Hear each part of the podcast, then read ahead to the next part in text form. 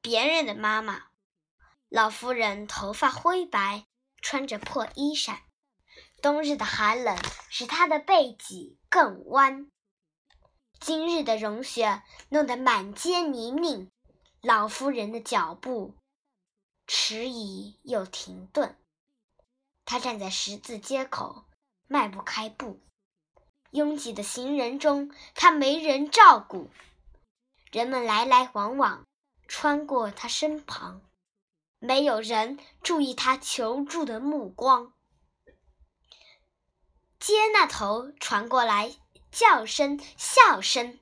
学校里刚响过放学的铃声，孩子们欢跳着擦过老妇，一个个喊叫着，没人停步。终于，人海里冒出个青年，他快步走到老人身边。他牵着他的手，细声说道：“大妈，我扶您穿过街道。”小伙子扶着脚步不稳的老妇，小心翼翼地穿过马路，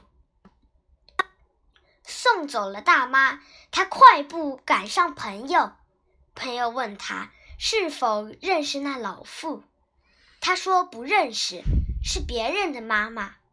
他年纪大了，走路时会眼花。